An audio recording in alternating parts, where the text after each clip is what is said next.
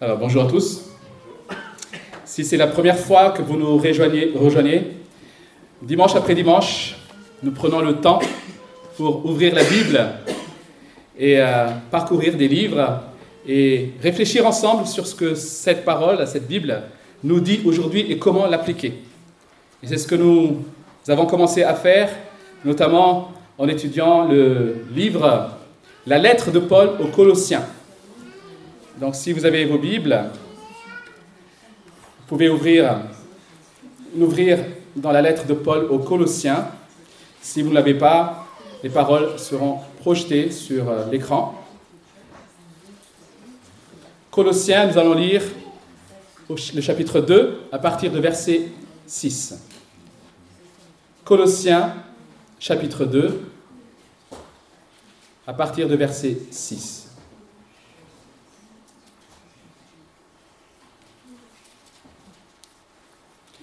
Ainsi donc, tout comme vous avez accueilli le Seigneur Jésus-Christ, marchez en lui. Soyez enracinés et fondés en lui, affermis dans la foi telle qu'elle vous a été enseignée, et soyez-en riches en exprimant votre reconnaissance à Dieu. Faites attention, que personne ne vous prenne au piège par la philosophie par des tromperies sans fondement qui s'appuient sur la tradition des hommes, sur les principes élémentaires qui régissent le monde et non sur Christ. En effet, c'est en lui qu'habite corporellement toute la plénitude de la divinité. Vous avez tout pleinement en lui, qui est le chef de toute domination et de toute autorité. C'est en lui aussi que vous avez été circoncis d'une circoncision qui n'est pas faite par la main de l'homme, mais de la circoncision de Christ, qui consiste à vous dépouiller du corps de votre nature pécheresse. Vous avez en effet été ensevelis avec lui par le baptême, et vous êtes aussi ressuscités en lui et avec lui par la foi en la puissance du Dieu qui l'a ressuscité. Vous qui étiez morts en raison de vos fautes et de l'incirconcision de votre corps, il vous a rendu à la vie avec lui il nous a pardonné toutes nos fautes. Il a effacé l'acte rédigé contre nous qui nous condamnait par ses prescriptions et il l'a annulé en le clouant à la croix. Il a ainsi dépouillé les dominations et les autorités et les a données publiquement en spectacle en triomphant d'elles par la croix. Que personne donc ne vous juge au sujet du manger ou du boire, ou à propos d'une fête, d'un nouveau mois ou du sabbat tout cela n'était que l'ombre des choses à venir, mais la réalité est en Christ. Que personne, par son goût d'une fausse humilité et du culte des anges, ne vous prive de la victoire. Plongé dans ses visions, un tel homme est sans raison enflé d'orgueil sous l'effet de ses pensées toutes humaines. Et il ne s'attache pas à celui qui est la tête. C'est pourtant d'elle que tout le corps bien nourri et solidement assemblé par ses articulations et ses liens tire la croissance que Dieu donne. Si vous êtes mort avec Christ, aux principes élémentaires qui régissent le monde, pourquoi, comme si vous viviez dans le monde, vous soumettez-vous à toutes ces règles? Ne prends pas, ne goûte pas, ne touche pas. Elles ne concernent que des choses destinées à disparaître dès qu'on en fait usage. Il s'agit bien là de commandements et d'enseignements humains ils ont en vérité une apparence de sagesse, car ils indiquent un culte volontaire de l'humilité et le mépris du corps, mais ils sont sans aucune valeur et ne servent qu'à la satisfaction personnelle. Nous arrêtons là la lecture. Je vais juste apprendre la télécommande.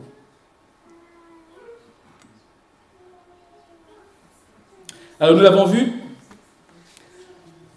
Jusqu'ici, Paul s'était réjoui du progrès de l'église de Colosse. Et maintenant, et juste le dimanche dernier, nous avons vu aussi que dans ce progrès, dans cette transmission de l'évangile, Paul se réjouit, mais à la fois, il a comme une souffrance, comme un combat. Il combat pour eux. Parce que désormais, ce qui préoccupe Paul, c'est le comment est-ce que ces Colossiens vont tenir ce qui, préoccupe, Paul, c'est que ces chrétiens puissent continuer comme ils ont commencé. Voilà pourquoi il exhorte ici les chrétiens en disant continuez à marcher en lui. Il dit vous l'avez reçu, vous avez reçu Jésus. Alors recevoir Jésus, c'est quoi? C'est simplement accepter ce qu'il a fait. C'est pas simplement croire en lui, c'est accepter ce qu'il a fait et suivre ce qu'il dit. Et les Colossiens ont reçu tout ça. Ils ont bien commencé. Et Paul les exhorte désormais à bien continuer. Comment? En Christ. La tentation, c'est, ok, d'avoir bien commencé en Christ, mais de continuer avec autre chose que Christ. Le grand danger de l'Église et de, des chrétiens, et de nous aujourd'hui, c'est de commencer avec Christ, mais ne pas continuer avec Christ. Et c'est très facile, finalement, de dévier. Et ce danger est réel. Ce danger est réel parce que nous sommes aujourd'hui confrontés chaque jour à de nombreuses philosophies, à, d'autres manières de penser. Nous sommes confrontés à de nombreuses religions. Et lorsque on regarde nos voisins, nos collègues qui ne pensent pas comme nous, qui ne, sont pas chrétiens, on se dit, mais finalement, ils ne semblent pas si différents de nous. Alors on est tenté de dire, peut-être que finalement tout cela se vaut. Tout cela, c'est pareil. On est dans une société qui prône la tolérance, qui, ce qui signifie n'est pas de pensée unique, accepte tout le monde, tout le monde est acceptable. Toutes les philosophies sont acceptables, toutes les religions sont acceptables. Et c'est à cela que l'apôtre Paul met en garde les chrétiens. De plus, nous évoluons dans un monde, dans une société où les standards, on s'en méfie. Il n'y a pas de vérité absolue. Tu crois cela, c'est bien pour toi. Tu crois cela, c'est bien pour toi, du moment que tu es heureux. Mais il n'y a pas une vérité. Voilà le monde dans lequel on évolue. Et, chers amis, ce monde nous influence plus qu'on le croit. On a beau avoir reçu Christ, nous sommes confrontés à ces dangers aujourd'hui. Et c'était le cas probablement des Colossiens. Et Paul leur répond en disant qu'ils ont besoin de continuer à être enracinés en Christ. Faites attention, dit-il, que personne ne vous prenne au piège par la philosophie, par des tromperies sans fondement qui s'appuient sur la tradition des hommes. Le mot traduit par faites attention ici signifie, enfin, il y, a ici le sens d'être en état de constante vigilance. Faites continuellement attention.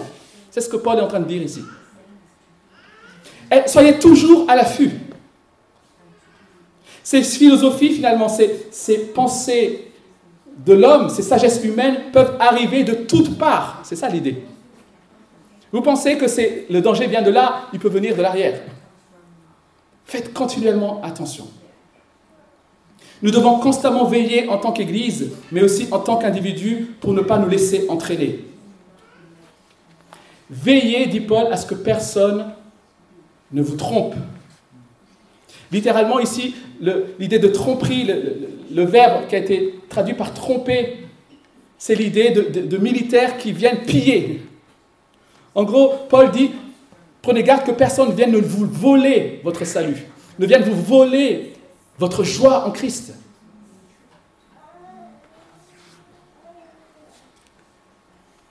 Faites attention. Et nous allons voir ce matin que ces faux enseignements n'ont pas disparu.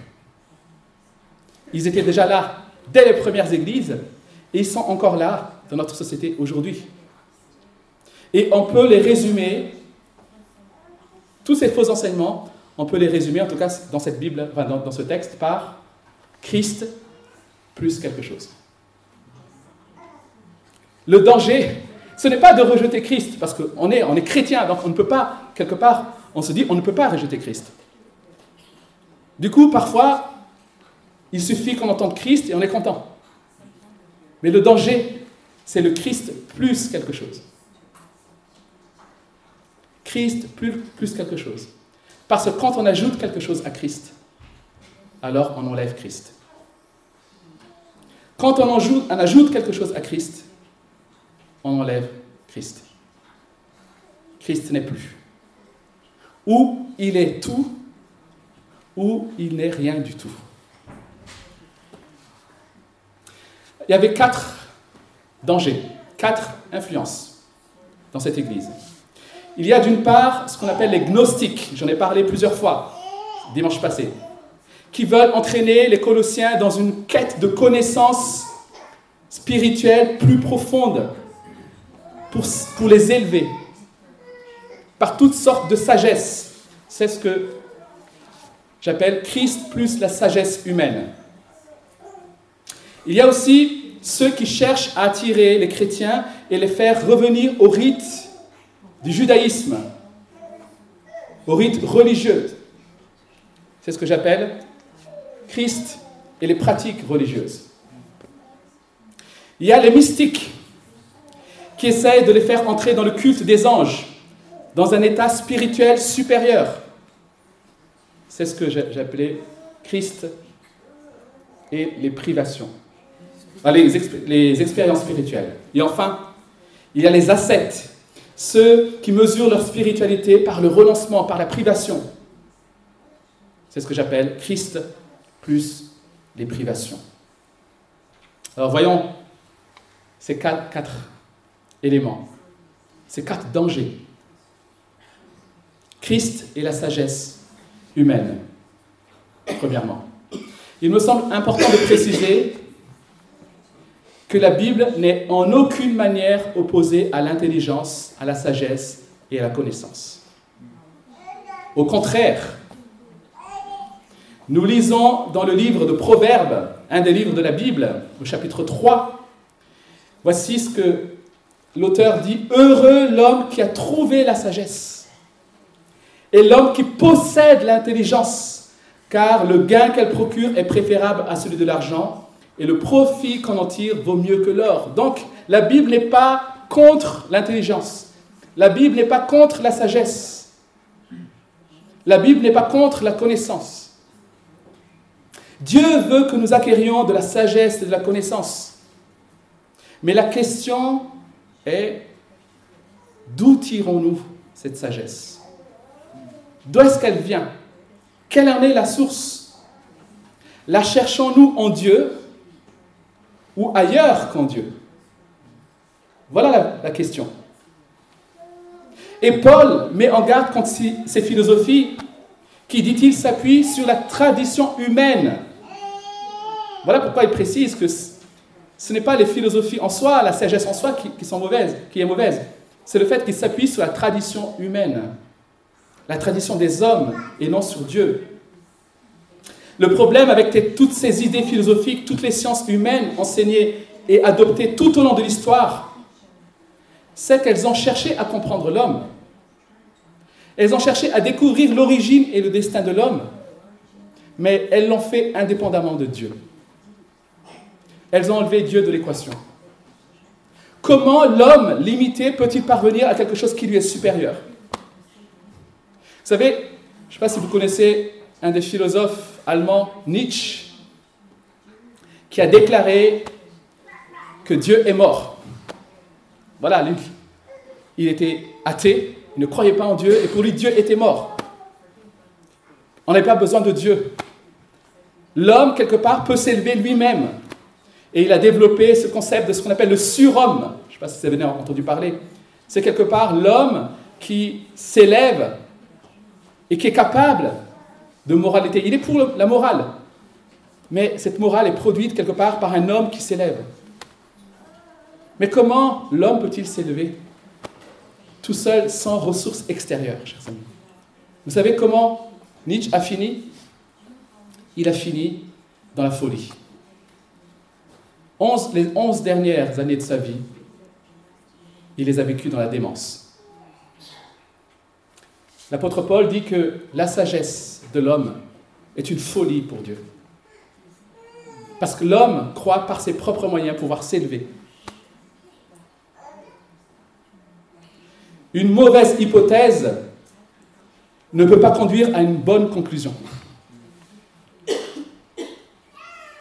Comment l'homme seul peut-il atteindre quelque chose qui lui est supérieur?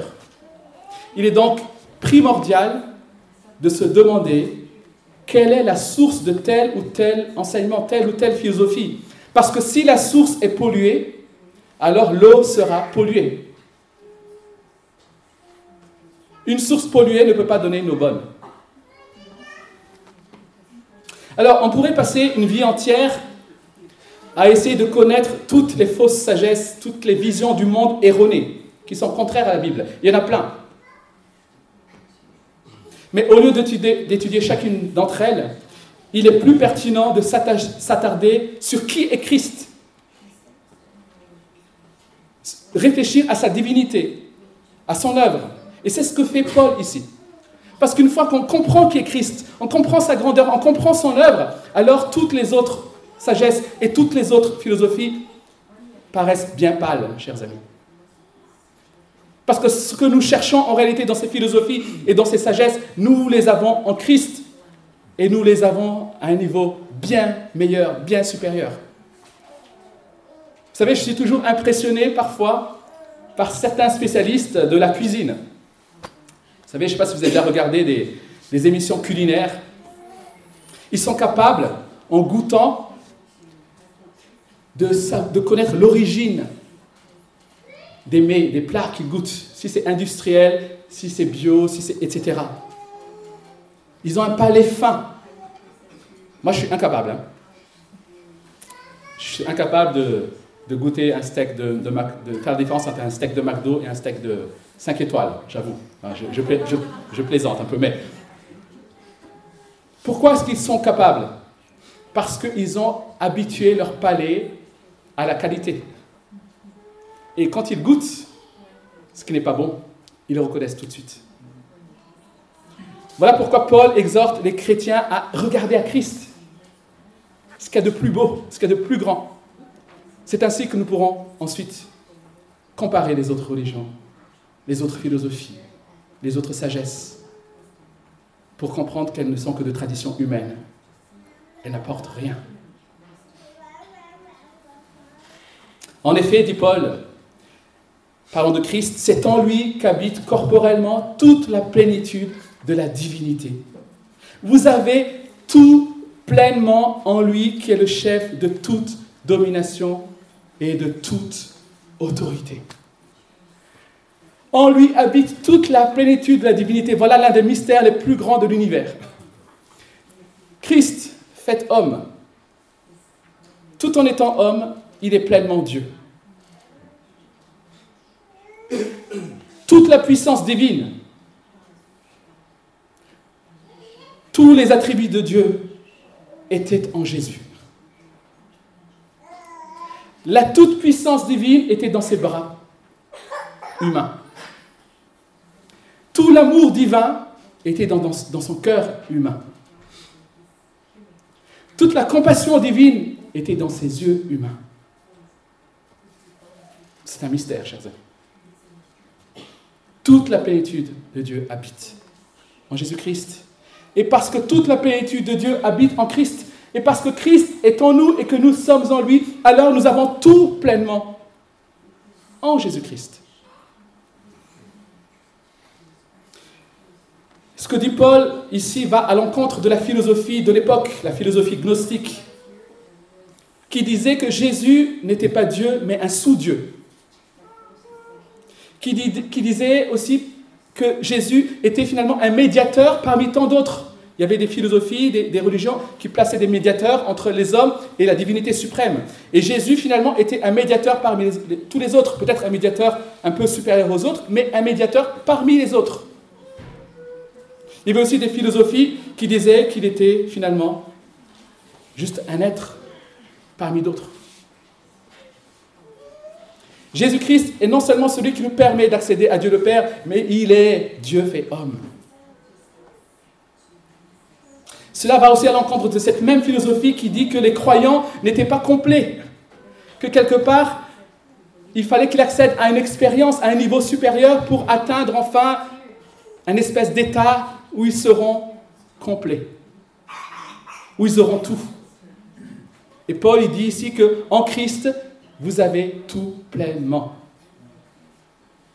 Et comment Paul va, le décrire, ce tout pleinement? Il va parler de trois choses. Il dit qu'en Christ, nous avons un salut complet. Et pour cela, il va utiliser deux symboles de la vie chrétienne. La circoncision. La circoncision dans, chez les Juifs était le signe d'appartenance à Dieu. On enlevait une petite partie de la chair, je vous épargne euh, l'endroit, et cela signifiait qu'on appartenait à Dieu. C'était un signe d'appartenance à Dieu. Mais ici, Paul parle d'une autre circoncision. Il parle d'une circoncision intérieure. Ce n'est pas un bout de chair qui est enlevé, c'est la nature pécheresse. C'est ce qu'il dit. Vous dépouillez de la nature pécheresse. Il s'agit de cette nature qui nous, naturellement, nous fait vivre pour nous-mêmes. Cette nature qui nous rend esclaves de nos propres désirs. Cette nature qui ne peut se soumettre à Dieu. Et chers amis, cette nature pécheresse, elle ne peut pas être améliorée. Je ne sais pas si euh, vous avez vécu dans les années 2000, euh, bien sûr. Mais il y avait une pub que j'aimais beaucoup quand j'étais gamin, enfin quand j'étais ado, quand j'étais jeune. Euh, c'était la pub de la voiture 207. C'était tourné en Inde et on voyait finalement quelqu'un qui avait une vieille voiture et il rêvait d'avoir une Peugeot 207. Et du coup, il prenait des marteaux, il l'envoyait dans le mur, etc. Il faisait tout pour changer la carrosserie pour qu'elle devienne, elle prenne la forme d'une 207. Et puis alors, le voilà qui frime avec sa vieille voiture, mais qui ressemble de loin à une 207. Finalement, il a essayé d'améliorer sa voiture, mais ça ne sera jamais une 207.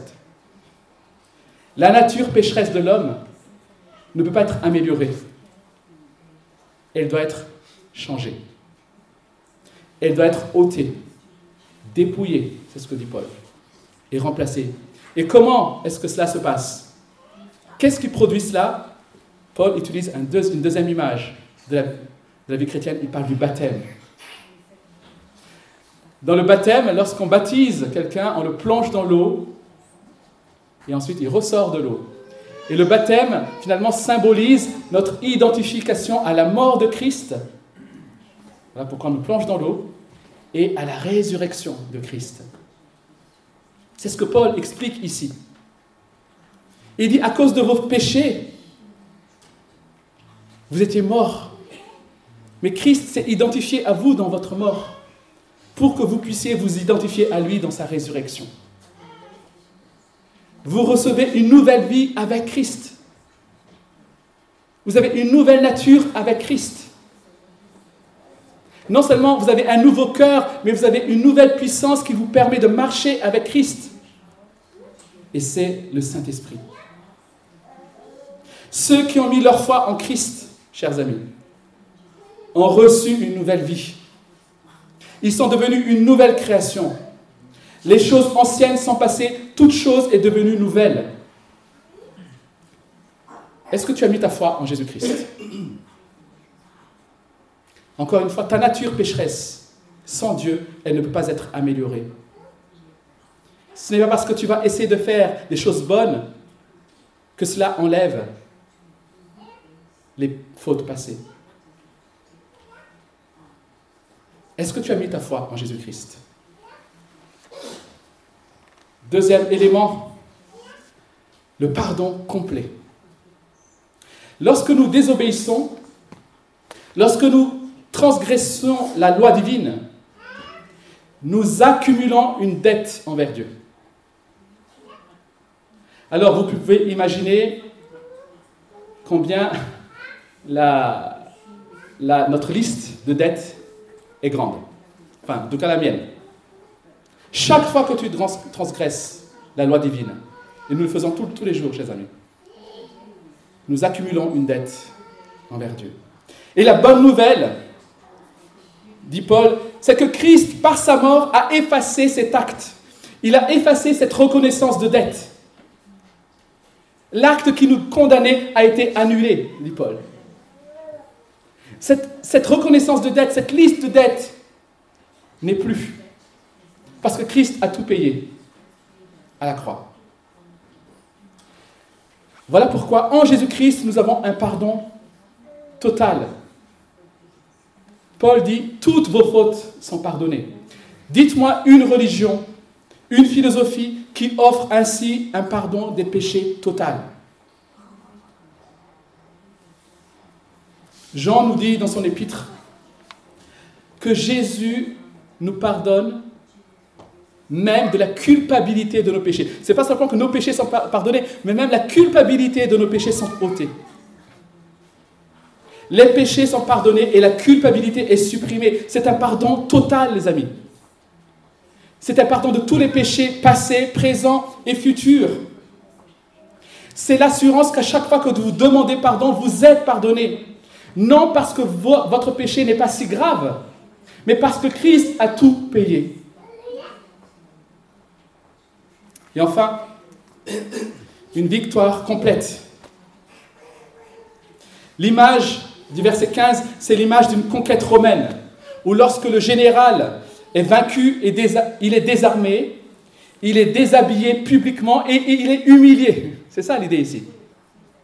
Pourquoi? Pour impressionner les vaincus, pour leur dire, voilà celui qui vous commandait, voilà ce qu'il est devenu, mais aussi pour rassurer les vainqueurs. Vous n'avez plus avoir peur de celui-là. Ne craignez pas, il est vaincu. Jésus dit que c'est ce qu'il a fait aux forces spirituelles, aux forces démoniaques des ténèbres.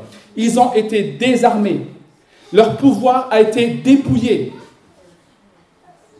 Ils ont été vaincus, ils ont été humiliés dans le domaine spirituel.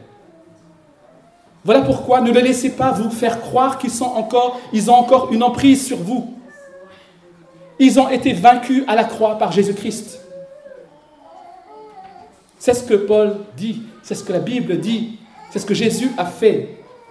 Ne les laissez pas vous maintenir dans la peur. Ils, ils ont été livrés publiquement en spectacle. Vous avez tout pleinement en lui un salut complet, un pardon complet, une victoire complète. Qu'est-ce que vous pouvez espérer de plus? Tout cela témoigne de l'amour de Dieu pour vous. Que pouvez-vous espérer de plus que vous n'avez pas en Jésus-Christ? On va aller un peu plus vite maintenant. Deuxième danger, Christ et les pratiques religieuses.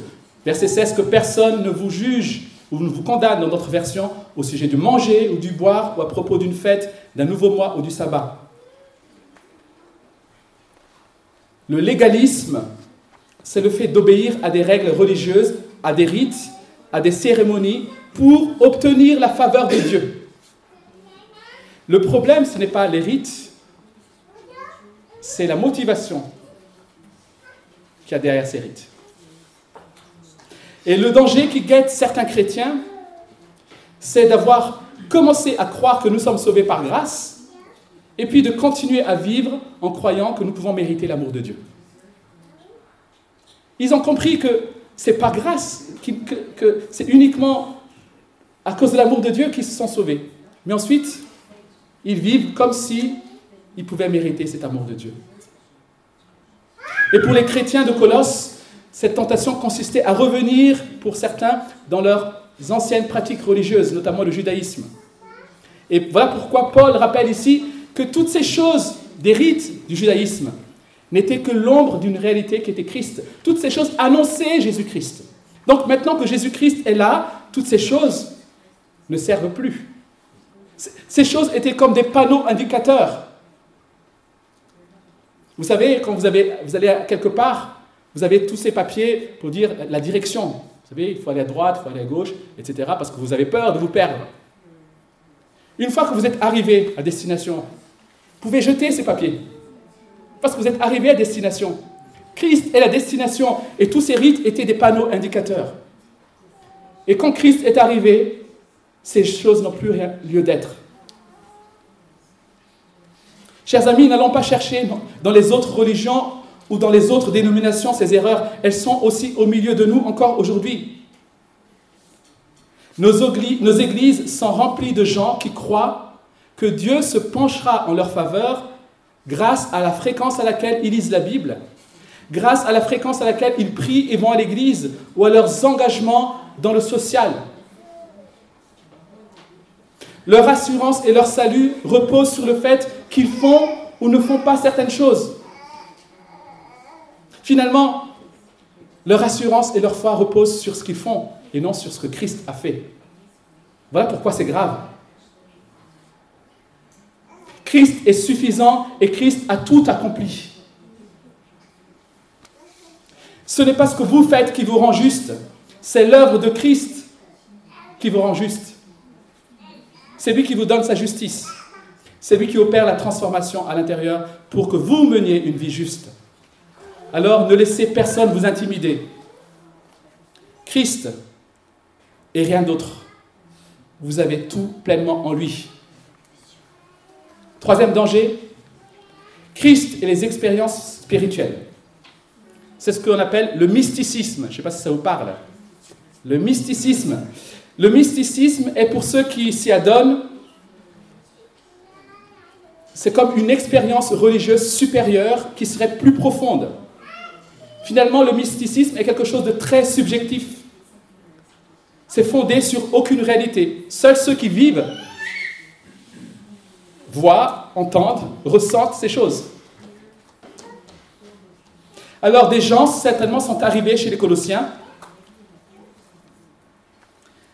et leur ont dit, il y a quelque chose de plus élevé, il y a quelque chose de plus extraordinaire, il y a quelque chose de plus surnaturel, il y a une meilleure connaissance spirituelle, il y a un niveau supérieur à atteindre. Alors tout cela était lié au culte des anges, à des demi-dieux, etc. Voilà ce que ces gens sont venus dire aux Colossiens. Aujourd'hui, ce n'était peut-être pas le culte des anges qui nous guette. Mais les églises sont aussi menacées par de tels courants mystiques.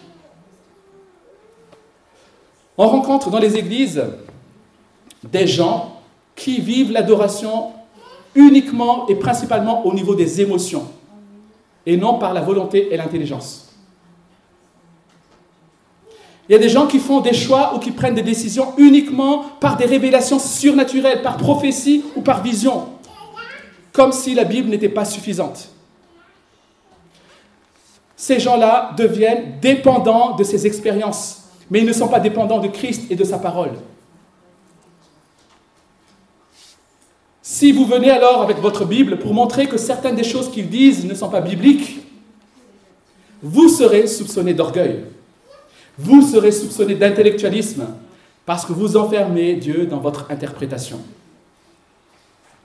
Pour eux, l'humilité suprême, consiste justement à ne pas avoir de conviction, mais se laisser guider par les expériences. Ça, c'est être humble. Moi, je suis à l'écoute de Dieu. Toi, tu es dans ta Bible, dans le texte là. Ce sont des gens qui vont courir les séminaires qui leur promettent plus de miracles, plus de prodiges, plus de prophéties, plus d'expériences uniques, mais malheureusement, pas plus de Christ. pas plus de paroles de Christ. Nous avons besoin de Christ, les amis. Nous avons besoin de plus de connaissances de Christ. Nous avons besoin de plus de soumission à Christ. Un jour, dans l'église à Istres, après le culte, quelqu'un qui était de passage est venu me voir, m'a dit, vous avez une onction. Lorsque vous avez prêché, j'ai vu derrière vous des flammes, des anges. Merci. Qu'est-ce que je peux dire? Je n'ai pas vu, je n'ai pas senti ces choses. Et j'ai accompagné aussi un couple qui avait grandi dans une autre église. Et ce couple était en difficulté. Mais j'avais du mal à accompagner ce couple. Pourquoi? Parce que la femme, à chaque fois que je la voyais, me disait que Ah, j'ai eu une vision cette nuit. Et l'interprétation de ma vision, c'est que je dois divorcer. Elle a évolué comme ça, de vision en vision, qui se contredisait d'un jour à l'autre, mais ça ne lui posait pas de problème. Elle était incapable de s'asseoir et de dire, mais qu'est-ce que dit la Bible sur le mariage? Qu'est-ce que dit la Bible sur le divorce? Qu'est-ce que Christ veut pour moi? Je ne suis pas en train de dire que Dieu ne parle pas en vision, les amis. Ce n'est pas ce que je dis. Et Dieu continue à le faire, notamment dans les populations qui n'ont jamais eu accès à sa parole. Il le fait pour amener ces gens à Christ. Mais il ne le fait pas pour rendre ces gens dépendants de la vision, dépendants des visions. Aujourd'hui, ce n'est pas le moyen habituel et normal par lequel Dieu parle et Dieu se révèle. Il le fait dans sa parole. Alors ne soyons pas paresseux, plongeons-nous dans la parole de Dieu. Ces chrétiens qui sont adeptes de ces expériences mystiques, souvent s'en enorgueillissent. Ils se sentent supérieurs aux autres chrétiens parce qu'ils vivent des expériences surnaturelles qui parfois ne sont que des fruits d'imagination.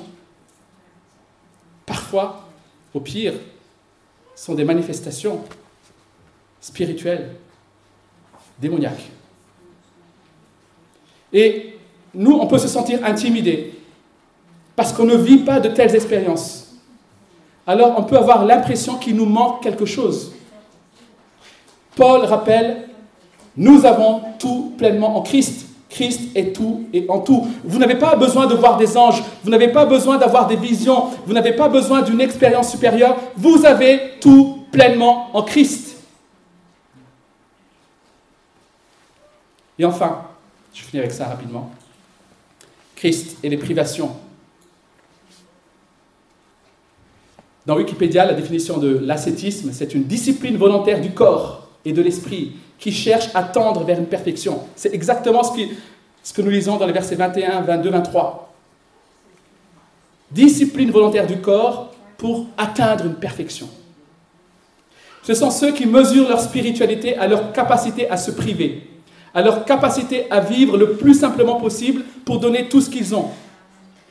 Leur degré de spiritualité est lié à l'abstinence. Ne touchez pas, ne goûte pas, ne te marie pas.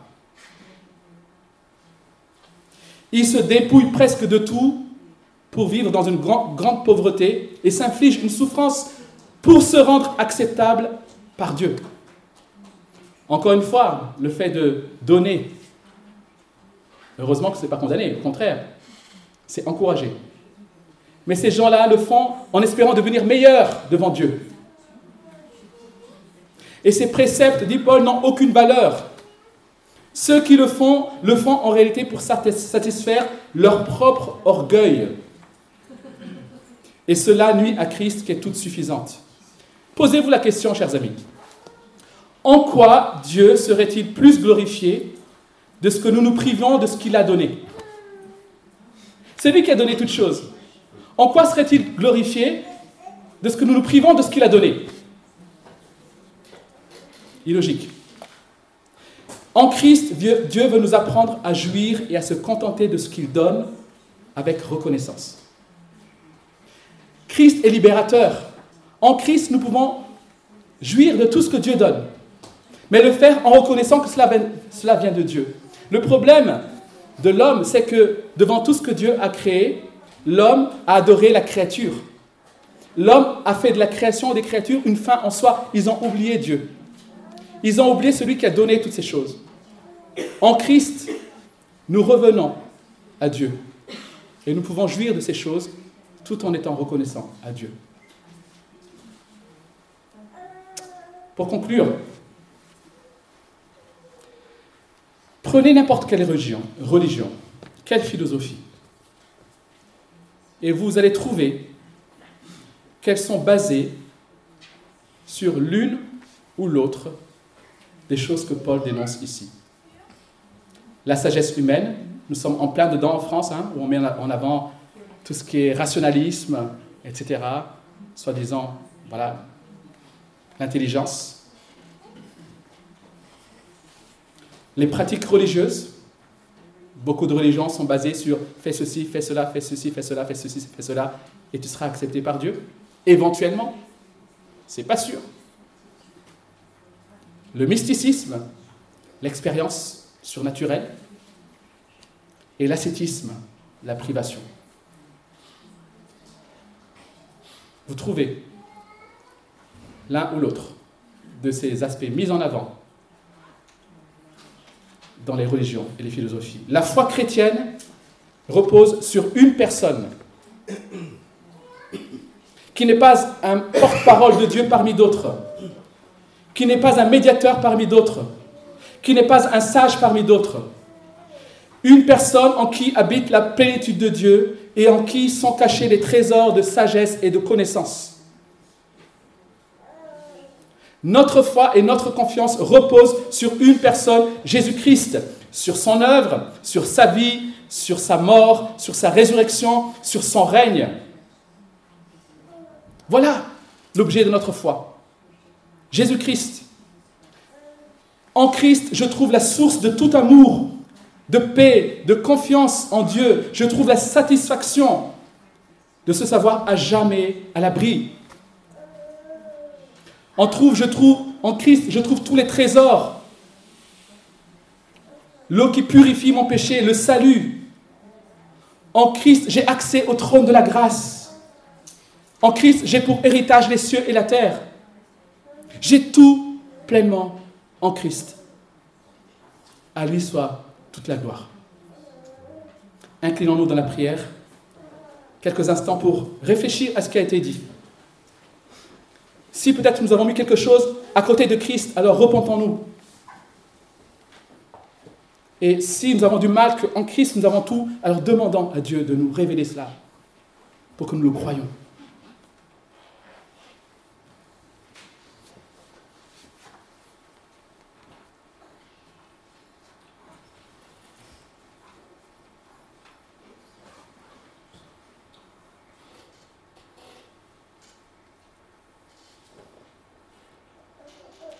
Nous voulons encore te dire merci pour ta parole.